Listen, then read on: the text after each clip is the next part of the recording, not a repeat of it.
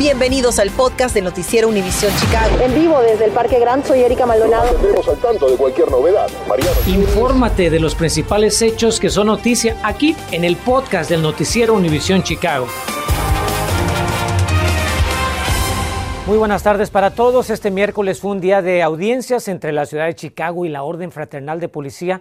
Como le hemos estado informando estos días, ambos están envueltos en una disputa legal por el mandato de vacunación emitido por la alcaldesa Lori Lightfoot. Nuestro Mariano Giles ha estado todo el día siguiendo lo ocurrido en la corte y ahora nos acompaña desde el norte de Chicago para decirnos si hubo avances para resolver este conflicto que parece no tener fin. Mariano, te saludo con gusto. ¿Qué fue lo que sucedió? ¿Qué tal? Muy buenas tardes. En este cuartel de la policía en el norte de la ciudad, como en cualquier otro a lo largo y ancho de Chicago, la tensión puede cortarse a cuchillo. Es que pasan los días y el conflicto entre la orden fraternal de la policía y la ciudad parece cada vez más lejos de resolverse. Durante la jornada de hoy acompañamos a las partes en sendas audiencias judiciales y esto es lo más destacado. La ciudad y la orden fraternal de la policía esperan que la justicia resuelva el conflicto que los enfrenta por el mandato de vacunación impuesto a los trabajadores municipales. Hoy entran en su tercer día de impas, o como dice este líder sindical de los uniformados, Welcome to uh, day three of the Hunger Games. Bienvenidos al tercer día de los Juegos del Hambre al que nos ha expuesto la alcaldía, afirmaba esta mañana el oficial Michael Met en redes sociales. Hay dos demandas interpuestas ante cortes del condado de Cook. Por un lado está la entablada por la municipalidad contra el sindicato de los uniformados y su presidente John Ketensara por presuntamente incentivar a una huelga o paro laboral aparentemente ilegales, pues por contrato los policías no pueden abandonar su trabajo. En el marco de esa demanda, el gremio policial había pedido la recusación de la jueza Cecilia Jorán por entender que en su pasada función como abogada había trabajado en un bufete que colaboró con la alcaldesa Lori Lightfoot cuando ella era titular de la fuerza especial dedicada a recomendar reformas para la policía. La jueza finalmente rechazó la moción porque considera que el pedido de la Orden Fraternal de la Policía de cambiar el juez no tiene sustento alguno pues ella no trabajó directamente con Lightfoot y su equipo, por lo que no habría conflicto de intereses. Esa demanda, que además cuenta con una orden temporal de restricción contra Ketanzara para que no hable del tema en público, continúa el próximo lunes con una nueva audiencia virtual. La otra demanda, la que entabló la Orden Fraternal de la Policía contra la ciudad, indica que el mandato de vacunación que exige a todos los trabajadores públicos reportar si se han inmunizado o no es inapropiado bajo las reglas del actual contrato colectivo de los policías con Chicago. El gremio también interpuso una orden temporal de restricción contra la ciudad para que se suspenda cualquier tipo de medida disciplinaria contra oficiales que se niegan a participar hasta que se resuelva el pleito. Esa orden de restricción se discute mañana mismo en corte. I just wanted to say a few things about Quiero decir algunas cosas sobre este tema, sostuvo el oficial Met en redes sociales. Hay una razón por la que tenemos un contrato colectivo. Es para prohibirle a la ciudad imponer nuevas condiciones de trabajo a nuestros miembros sin pasar primero por la mesa de negociaciones con el sindicato. La ciudad no ha querido hacerlo de buena fe. Por eso, no podemos dar ni un paso atrás, porque hasta que no se sienten a negociar, es ellos contra nosotros, remató Met.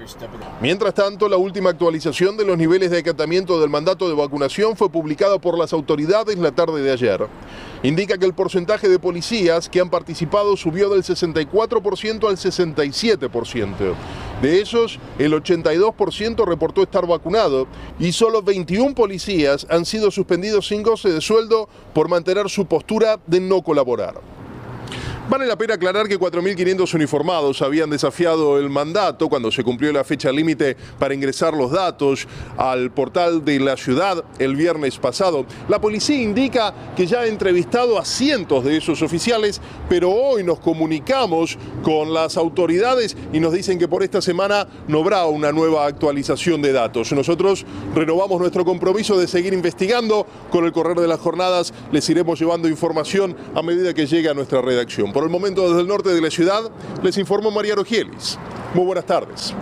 Acusan formalmente a un hombre que habría disparado contra un policía de Chicago. Brian Hall, de 25 años, enfrenta varios cargos criminales por la agresión armada contra un oficial fuera de servicio. El suceso ocurrió la noche del domingo en la cuadra 4200 oeste calle Wilcox, allá en el barrio de Garfield Park. El inculpado fue ubicado y detenido muy cerca de la escena. El policía en cuestión no resultó herido en este tiroteo. Hall recibió una fianza de 200 mil dólares y su próxima corte es el 27 de octubre. Por otra parte, imponen tres años de prisión a un exginecólogo acusado de abusar sexualmente de dos pacientes. El doctor Fabio Ortega se declaró culpable de abuso sexual criminal agravado por incidentes ocurridos en 2016 y 2017. Las víctimas, dos mujeres de 37 y 40 años, denunciaron que el médico les hizo preguntas inapropiadas y luego las manoseó durante consultas. Ortega, de 75 años, va a recibir crédito por 170 días que estuvo bajo monitoreo electrónico. El apenas retirado inspector general denuncia obstrucción en el caso de la redada equivocada contra Anjanet Young. Joe Ferguson dijo que la decisión de la alcaldesa Lori Lightfoot de contratar una firma legal privada para investigar el suceso de manera paralela obstaculizó sus esfuerzos por descubrir qué ocurrió en la fallida orden de cateo. El funcionario recién jubilado dijo que esa obstrucción le impidió recomendar acciones disciplinarias le cuento que respaldan una ley que restaure el sistema de libertad condicional aquí en el estado de Illinois. Activistas comunitarios, incluido el cantante y artista de Chicago Chance the Rapper, exigen a la legislatura aprobar la iniciativa para que los presos sean elegibles para salir bajo palabra después de cumplir 20 años en la cárcel. El grupo advierte que si es, sin esta medida, más de 5.000 internos envejecerán y morirán en las prisiones de Illinois sin una revisión de si su encarcelamiento sirve para cualquier propósito. Fíjese que testifica Rahm Emanuel por su nominación como embajador de los Estados Unidos en Japón. El exalcalde de Chicago compareció hoy ante el Comité de Relaciones Exteriores del Senado que evalúa su confirmación. Ahora, la comparecencia de Emanuel ocurre exactamente en el séptimo aniversario del asesinato de la Juan McDonald a manos del policía Jason Van Dyke. Grupos progresistas se oponen a la nominación por el presunto encubrimiento del sonado caso que prácticamente, como usted sabe, como le informamos aquí en Univision Chicago, le costó la reelección a Emaño. Alerta por robos a negocios aquí en el centro de la ciudad. Al regresar yo le digo cuál es el modus operandi de estos malhechores y qué está recomendando hacer las autoridades para que evite convertirse en la próxima víctima. Tras varias amenazas a la integridad de una escuela y sus alumnos, estos podrían respirar hoy un poquito más tranquilos ya que la policía identificó al presunto agresor y no podrá creer de quién se trata. Si tiene niños en casa, importante, le advertimos que pudieran estar en peligro, ya le contamos por qué se está declarando una emergencia nacional para ponerles un poquito más de atención. Infórmate de los principales hechos que son noticia aquí en el podcast de Noticiero Univisión Chicago. Si usted es de los que les gusta pasear por el centro de la ciudad y entra a alguno de los establecimientos del área, debe tener muchísimo cuidado, ya que se han convertido en el blanco para los ladrones. Carmen Vargas recibió la alerta de la policía. Carmen, buenas tardes. Dinos por qué las autoridades consideran a estos ladrones peligrosos y sobre todo qué es lo que están recomendando para protegerse de ellos. Enrique, muy buenas tardes. Te cuento que en los seis incidentes que se han registrado aquí en el centro de la ciudad, los ladrones entran a esos establecimientos armados. Es por eso que las autoridades le piden a las personas involucradas mantener la calma y nunca resistirse al asalto. Alerta para dueños de negocios en el centro de la ciudad, luego de una ola de robos a mano armada. Según reportes de las autoridades, en los seis incidentes, los sospechosos entran a los establecimientos y a punta de pistola le exigen al cajero que abra la caja registradora y antes de escapar se llevan el dinero y otros artículos. Diana es supervisora de un restaurante en la calle Adams y dice no estar sorprendida por lo sucedido. Llevo ya un tiempo viviendo aquí y ya estoy acostumbrada a la violencia desafortunadamente, pero es preocupante que cada día se acerca más a la zona del centro de la ciudad. Los atracos ocurrieron en la zona de Loop el 9 y el 18 de octubre, entre las 2.44 de la madrugada y cerca de las 9 de la mañana. Y según la policía, los mismos sujetos estarían involucrados en todos los robos. Los sospechosos fueron descritos como tres o cuatro hombres afroamericanos de entre 16 a 30 años de edad. Miden entre 5 pies 4 pulgadas a 5 pies 10 pulgadas y al momento de los incidentes vestían sudaderas con gorra y pasamontañas. Pues sí da preocupación porque pues uno como mujer y en las horas de la noche pues sí, está peligroso. Sí me preocupo por eso.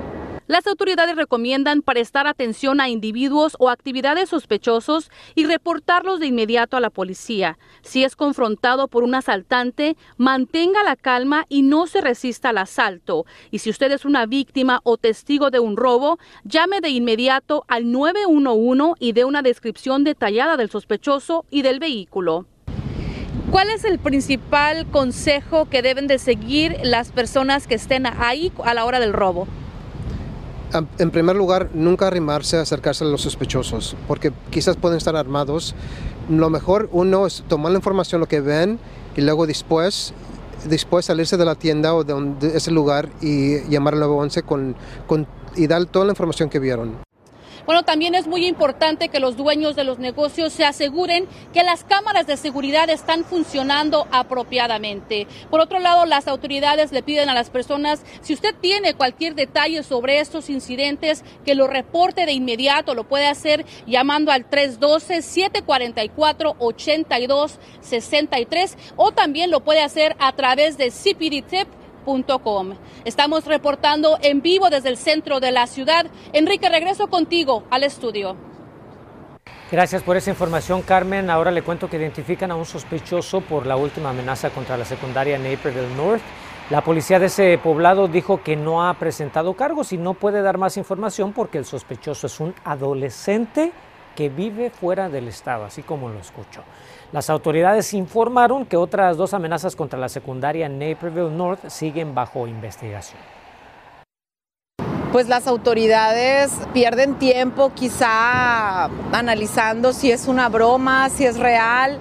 Y pues a cómo está la situación y ha estado la violencia en las escuelas, considero que quizá sería bueno que pues dieran alguna plática a los chicos. Necesita eh, tanto el gobierno como las escuelas eh, algún tipo de pláticas para concientizarlos y, ver que está detrás de toda una movilización por parte del Estado. Debemos señalar que el distrito escolar ha sido muy cuestionado por los padres debido a su respuesta por las intimidaciones que comenzaron con una amenaza de bomba el pasado 22 de septiembre. Amigos, la Academia Americana de Pediatría, la Academia Americana de Psiquiatría para el Niño y Adolescente y la Asociación de Hospitales Infantiles acaban de declarar una emergencia nacional en la salud mental de nuestros niños. Argumentan la pandemia, eh, que la pandemia vino a agravar este tipo de problema emocional todavía más, ya que pues, se venía incrementando en años anteriores, ¿verdad? Esta tarde se encuentra con nosotros la doctora Yesenia Castro Caballero, quien es profesora asistente de pediatría del Centro Médico de la Universidad de Loyola. Doctora, le saludo con mucho gusto. ¿Cómo está? Mucho gusto, Enrique. Muy bien, gracias. Díganos qué tan grave es la situación mental de nuestros niños y se lo pregunto porque estas instituciones tan reconocidas no solo han declarado una emergencia nacional, sino que también le están pidiendo a los legisladores federales recursos para combatirla. Sí, es un problema bien grande, Enrique. Tenemos niños llegando a una emergencia con crisis mental y no hay cupo para los niños, no hay tantos psiquiatras, ni cupo facilidades para atenderlos bien y llevan muchas horas esperando en emergencia donde yo los veo. Esto es preocupante, doctora. Generalmente en las familias latinas no se toca este tema, pero según en el 2018, de acuerdo a estadísticas de estas instituciones, el suicidio fue la segunda causa de muerte entre los jóvenes de 10 a 24 años. ¿Cómo es que nuestros padres en casita pueden detectar si alguno de sus hijos padece de algún tipo de problema de salud mental para tratar de evitar tragedias como esta? Claro que sí. Es importante hablar con los niños y los adolescentes cómo les va en su día, todos los días. Dedicarles una hora en, el, en la cena o cuando puedan, antes de acostar, sinceramente hablar con ellos.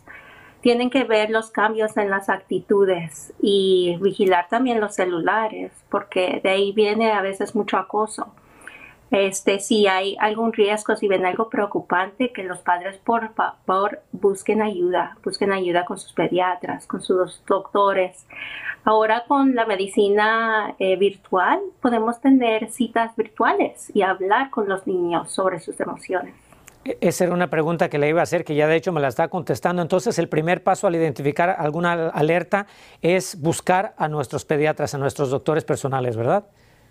Sí, nosotros tenemos recursos y tenemos eh, especiales que les pueden dar consultas virtuales si es algo que necesitan emergentemente.